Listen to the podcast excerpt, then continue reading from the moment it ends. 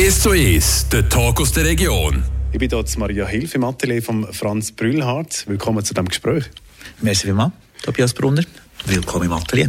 Danke. Wir haben ganz viele Porträts von Leuten um uns herum aus Armenien, aber auch lokale Persönlichkeiten. Zwei Persönlichkeiten spielen in der nächsten Ausstellung von euch eine grosse Rolle. Die ist im Schloss Holligen zu Bern. Heute über die zwei Personen, die hier eine grosse Rolle spielen, etwas erzählen? Ähm, das sind einerseits Stefan Ebi und Niklas Wenger. Der Stefan Ebi ist äh, Pianist aus Davisch, also aus der Nachbarschaft. Ihn habe ich kennengelernt, als ich vor ein paar Jahren im Schloss Überstorf ausgestellt habe mit dem Pavel Schmidt. Hat im ehemaligen Altarraum ein Selbstporträt von mir gestikulierend gegenüber ein Porträt von Pavel Schmidt gestikulierend gegeben. Und in der Mitte ist ein Flügel gestanden. Und dann hat es mir gedacht, ich muss für die Ausstellung jemanden haben, der diesen Flügel bespielt. Aber in diesem Spannungsfeld zwischen Pavel und mir auch besteht. Ich habe dann Oma fragen, Oma gucken und habe den Stefan entdeckt. Und der Stefan hat dann tatsächlich in diesem Spannungsfeld gespielt. Und das war sensationell. Gewesen. Er ist für die Musik zuständig. Der Stefan Ebi an dieser Ausstellung, die jetzt kommt, ab dem 14. Oktober im äh, Schloss Hollingen zu Bern. Und dann die zweite Person, das ist der Niklaus Wenger. Was gibt es zu ihm zu sagen? Äh, er arbeitet tatsächlich auch mit Licht. Wo es jetzt darum gegangen ist, dass ich Licht brauche in dieser Ausstellung, also ein Lichtobjekt, ist es naheliegend gewesen, dass ich ihn frage, quasi das zu übernehmen. Nein, ist natürlich schön, weil normalerweise in den letzten Ausstellungen laden nicht die Leute mit ihren Exponaten dabei sind. Das Mal ist es so gewesen, dass ich die Planung von Anfang an mit der dritten Höhe die Sachen angucken. Klar, die Porträts sind weit gegeben, aber der Raum hat seine Ausstrahlung.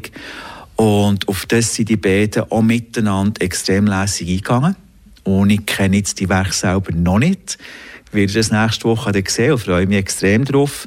Und vor allem freue ich mich darauf, dass, dass die verschiedensten Sinne angesprochen werden in der Ausstellung. Vom Raumgefühl, über das Licht, über das, über das Visuelle, natürlich der Klang, all die verschiedenen Wahrnehmungen werden zusammen irgendwo ins Spiel gebracht und im besten Fall gibt es wunderschöne, feine Spannungen. Neben Seisler, ähm, ähm, Stefan Ebi und ähm, Berner Niklaus Wenger spielt noch ein Armenier und eine Armenierin eine Rolle und ein Chor, der auch mit Armenien verknüpft ist. Welche Rolle spielt jetzt Armenien in dieser Ausstellung genau? Ähm, eine grosse Rolle. Es wird erstens mal zum ersten Mal armenische Porträts von mir zu sehen geben. Äh, der Menschenschlag ist etwas anders, die Augen sind anders. Es war eine rechte Herausforderung, die Leute zu malen. Es hat zwei Kinderporträts, zwei Künstlerinnen und meine zwei wichtigsten Bezugspersonen. Der Vahan Badalian, der Leiter des Museums, das ich dafür gearbeitet habe, der selber Regisseur ist, der eine inklusive Theatertruppe hat, Performance-Truppe, wo ich diesen Sommer das erste Mal überhaupt ein Stück gesehen habe, eine Produktion von ihnen, die mich schwer beeindruckt hat. Und Zara Karapetian, sie ist meine Dolmetscherin. Der Wahan ist auf Armenisch Iminker, also mein Freund.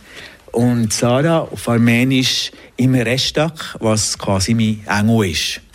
Sie beide äh, habe ich porträtiert und sie beide werden zur Vernissage tatsächlich in der Schweiz sein. Vor allem aber werden sie am Sonntag, am 22 zum Gespräch mit mir im Schloss Holligen sein. Und da reden wir über unsere Zeit zusammen, über das Arbeiten zusammen, über ähm, äh, Kunst und Konflikt. Da habe ich mittlerweile ein bisschen in Kunst und Konflikt. Über äh, was Kunstvermittlung kann bewirken was man kann befreien wie wichtig dass es ist, dass durch Kunstvermittlung, durch malische Prozess Neugier und Fantasie geweckt werden, geschaffen werden und äh, wie das in Armenien kann wirken, wie das in der Schweiz kann wirken, wie man das, was weiß ich. Es gibt so viele Themen. Und in diesen Themen natürlich gibt es wahrscheinlich auch halt das politische Thema.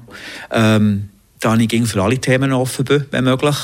Und sehe auch, wir werden sehen, wohin das Gespräch uns führt. Aber ganz generell ist es einfach einmal sehr willkommen zu heissen in der Schweiz.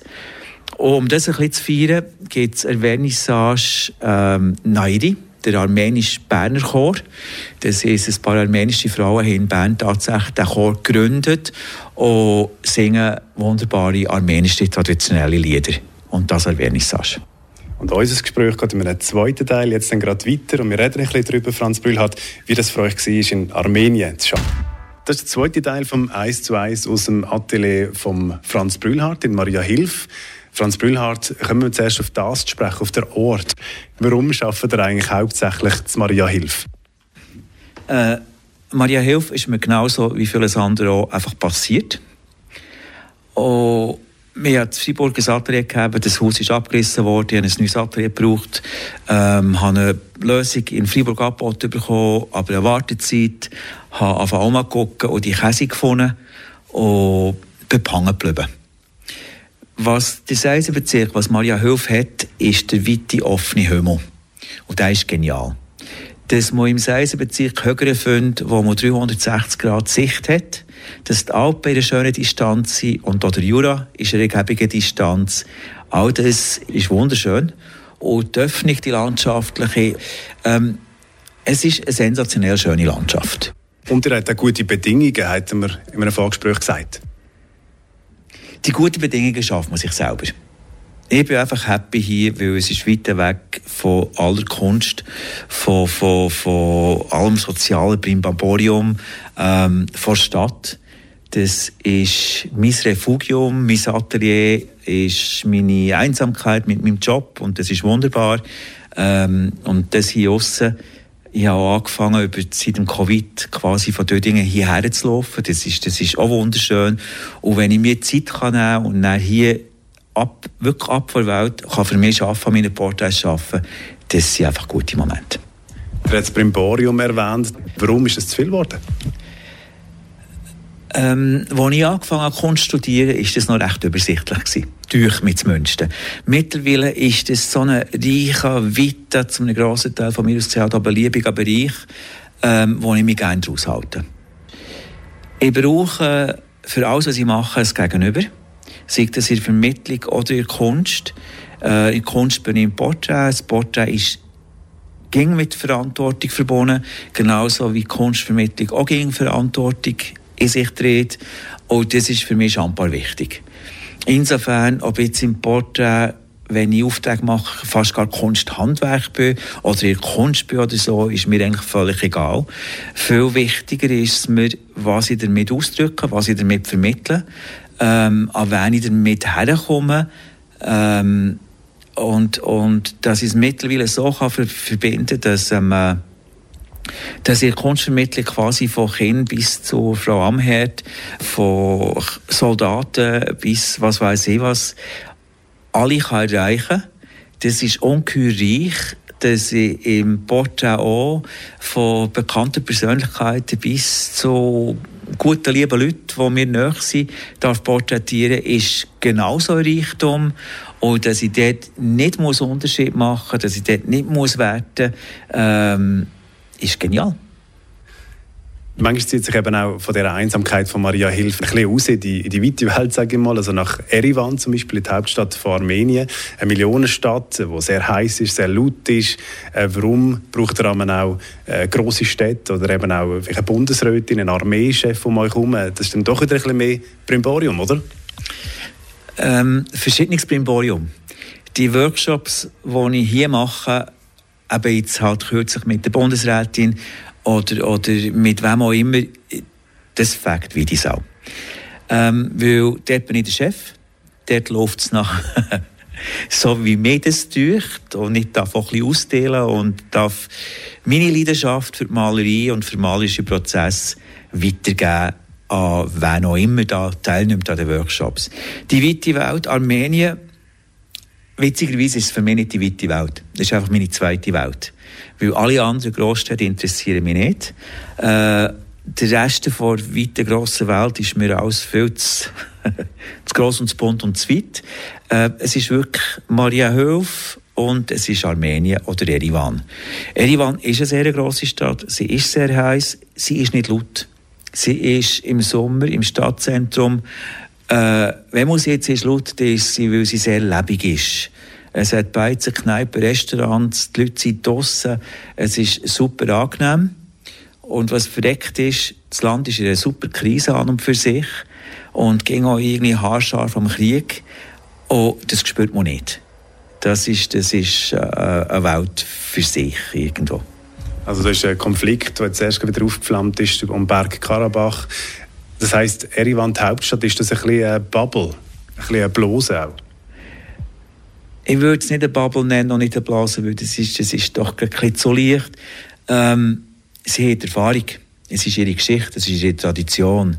Das heisst, für mich als Schweizer ist es so, ich bin super verwöhnt, ich habe es super gut in der Schweiz, ich kenne keine Konflikte, irgendwo wirklich, und komme in ein Land, wo schon immer Konflikt hat gelebt. Auf die verschiedensten Art und Weise und jetzt im Prinzip, blöd gesagt, äh, Türkei und Aserbaidschan waren ganz glücklich, wenn es Armenien nicht würde in der Mitte. Und das ist wie eine Betreuung wo da ist, wo, wo auch spürbar ist. Es ist alles latent spürbar. Und gleichzeitig ist die Freude am Leben viel stärker in Armenien, in Erivan. Und die spürt man durch und durch. Und natürlich ist durch die vielen Zehntausende von russischen Flüchtlingen nochmal ein ganz anderer Beruf in die Stadt gekommen. Es ist viel Geld in die Stadt gekommen. Die Stadt ist durch das bunter geworden, äh, verrückt bunt und, und sehr lebendig. Aber ähm, jetzt, wo, wo, wo, wo quasi die, die ganze Bergkarabach-Geschichte richtig ausgebrochen ist, also mit dem Angriff der Aserbaidschaner, ähm, wie sich die Situation jetzt in Armenien, also in Erivan anfühlt, habe ich keine Ahnung. Wie viel spürbar das ist, natürlich strömen 100'000 Flüchtlinge nach Armenien und ein grosser Teil sicher auch nach Jerewan. Und wie sich das dann dort anfühlt, das weiß ich nicht. Aber die Armenier ganz generell sind so einen emotionalen, positiven Lebenswille, äh, äh, wo sowieso durchbricht. Halt auch, weil sie kennen es, es ist ihre Geschichte schon ging. Ihr habt gesagt, ihr habt eine grosse Lebensfreude gesehen in Erevan, in Armenien, obwohl dort auch äh, Krieg passiert in diesem Land, in gewissen Gebieten auch, die Leute von dem beeinflusst sind. Was kann eure Arbeit, die im Feld von Kunst und Konflikt wirkt, bewirken für die Leute auch? Das ist, sagen wir es mal so, wenn ich arbeite, überlege ich mir nicht als erstes, was ich bewirken kann, sondern ich mache es, weil ich ich liebe, was ich mache. Ich finde es wichtig. Äh, ich sehe eine Kraft drin und ich sehe vor allem, dass es Freude vermittelt. Und dass es mir auch deucht, dass an Basis äh, ich war im Frühling eingeladen an einer Konferenz zum Wiederaufbau von Ukraine durch Kunst und Kultur. Und dort bin ich mittlerweile als Experte in Kunst und Konflikt unterwegs, habe dort meine Arbeit vorgestellt und einer der wichtigsten Sätze äh, an der Konferenz war, dass die Backbone, also quasi die Wirbelsäule der Gesellschaft, ist Kultur. Insofern also Bestandteil davon ist Kunst. Kunst und Kultur brauchen Neugier, sie brauchen Fantasie, sie brauchen Kreativität. Wie kann man Kreativität vermitteln? Wie kann man Fantasie schaffen? Ähm, schon in der Schweiz habe ich sehr viel mit Jugendlichen geschafft, auch mit Lehrlingen. Und es ist ja so ein Alter, wo Kreativität und Fantasie, man findet, nein, nein, nein, man hat es nicht mehr, oder man hat es nicht, oder was weiß ich. Und natürlich haben wir es alle. Und für jeden Aspekt im Leben braucht es Kreativität. Und wenn wir individuellen Erfolg wollen, ist Kreativität und, ein eigenes Überlegen, ein eigenes Machen, ein eigenes Teichen, eine eigene Fantasie Gold wert. Und die quasi zu befreien und die Freude an dem Schaffen, an dieser Kreativität und der Fantasie, ist, ist enorm wichtig. Und manchmal geht es wahrscheinlich einfach darum, Momente zu schaffen, oder der Workshop, den ich habe mit, mit äh, Soldaten, die aus dem Krieg zurückkommen. Das sind Soldaten, das sind junge Männer, die mentale Probleme haben, nachdem was sie erlebt in einem Krieg. Ich habe auch ein Freund in Armenien, der im Krieg war und mir ein erklärt hat, ein bisschen erzählt hat. Und ich muss sagen, ich habe keinen Plan, ich habe keine Ahnung. Das ist, das ist unfassbar, was die Männer erleben, was sie auch machen, ähm, was sie gezwungen werden zu machen und wie sie instrumentalisiert werden und was das alles kann bewirken bei einem Menschen. Kann ich hören, ich kann versuchen, ein bisschen zu verstehen, aber ich habe null Ahnung, was es tatsächlich ist, muss ich sagen. Und jetzt sehe ich die Männer, wie sie mit ihrem Alltag auch kämpfen oder versuchen, den zu meistern und haben dann die Chance, mit einer drei Stunden zu arbeiten. Ich habe einen Workshop gemacht, der sehr sinnlich anfängt. Dann ist von innen aus recht wild geworden. Und am Schluss ist er super ruhig, super kontemplativ geworden. Und einfach gemerkt, jetzt habe ich können irgendwo packen dafür, einfach alles andere loszulassen und kurz in das Schaffen reinzukommen. Und das ist bestimmt ein Moment, wo ich überzeugt bin davon, dass er gut tut. Weil es beinhaltet Freude, es beinhaltet bei sich selber zu sein und bei sich selber zu sein, irgendeine Kraft, irgendeine Kreativität, all das zu spüren. Und man muss ja nicht loslassen, vergessen Zeug so Sachen, um trotzdem Freude zu haben. Und dann muss ich einfach sagen, ich bin dankbar, so Leute zu treffen und mit meiner Malerei auch für sie etwas zu bewegen. Merci vielmals für das Gespräch, Franz Brühlhardt. Merci auch.